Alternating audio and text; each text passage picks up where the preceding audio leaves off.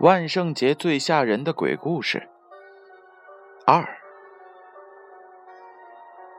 有一天，某人晚上下班回宿舍，在一楼按了电梯，他要上六楼。很幸运的，电梯一下子就打开了。他进了电梯，里边空无一人。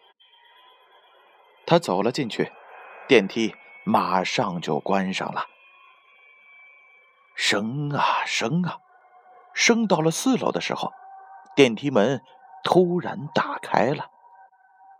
有两个人在外面是探头探脑的，意思是想要进来，可是不知道为什么看了看，又没进来。电梯门又关上了，在电梯门即将关上的那一刻，这个人清楚的听到他们在说：“怎么这么多人呢？”是啊，怎么这么多人？